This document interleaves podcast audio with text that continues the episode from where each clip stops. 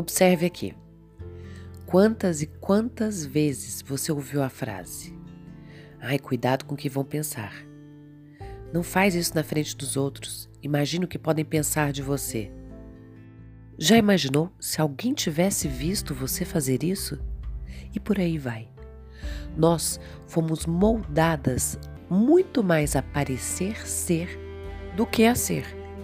E é aí que a vida cria essa complicada equação aonde o parecer ser vira muito mais importante do que o ser.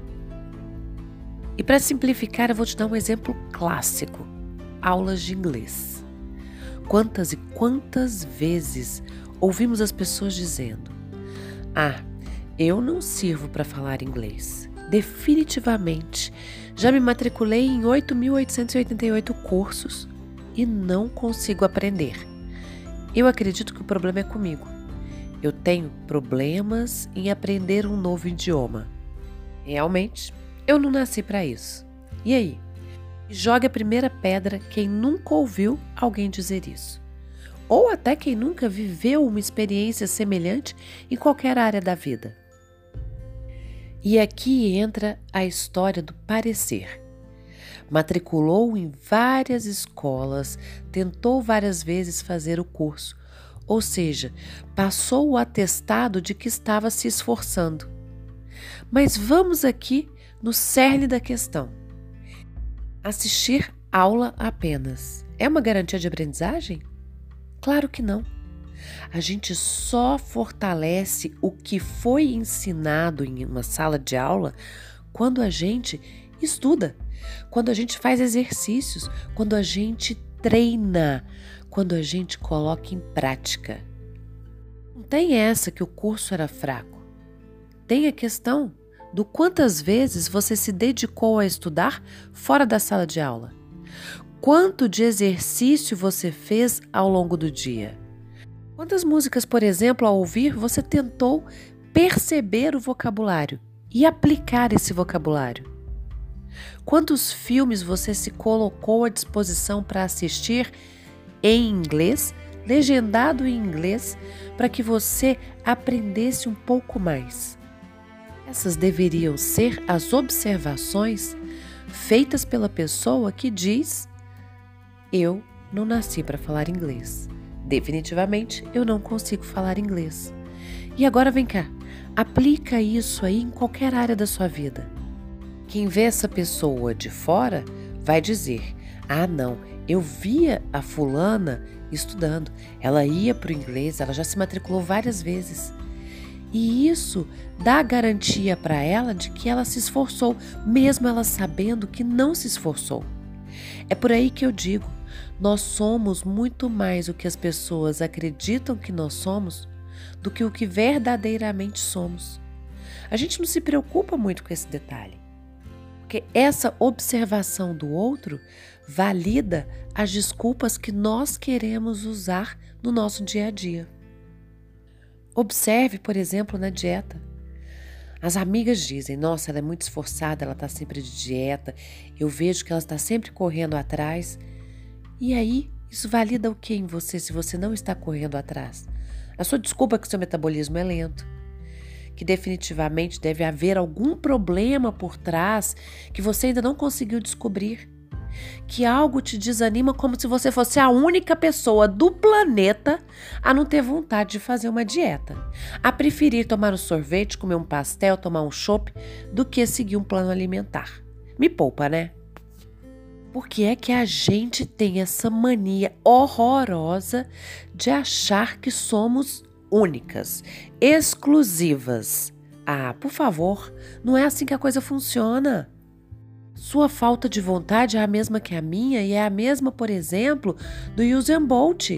Você acha que aquele homem que corre numa velocidade inexplicável tem vontade de treinar todos os dias ou você acha que ele corre simplesmente sem treino? Dá uma paradinha aí, assiste o documentário dele.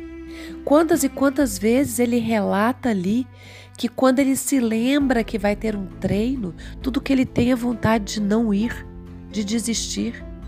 Quantas e quantas vezes o treino leva ele a uma exaustão que ele pensa: eu não vou suportar. Então, para de achar que você é exclusiva nesse processo de falta de vontade.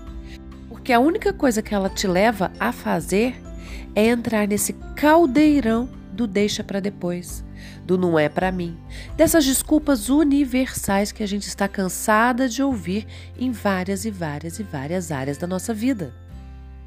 E que inclui, inclusive, a falta de tempo. Porque ah, porque eu tenho que ajudar tanta gente, eu tenho que fazer coisa para tanta gente, eu tenho que resolver tanto pepino que não sobra tempo para mim. Jura mesmo?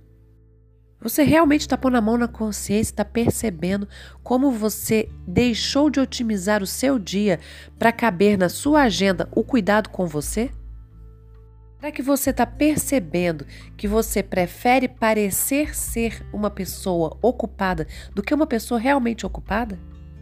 Será que você realmente não quer parecer ser alguém que se preocupa demais com o outro e se deixa de lado porque não tem tempo para isso?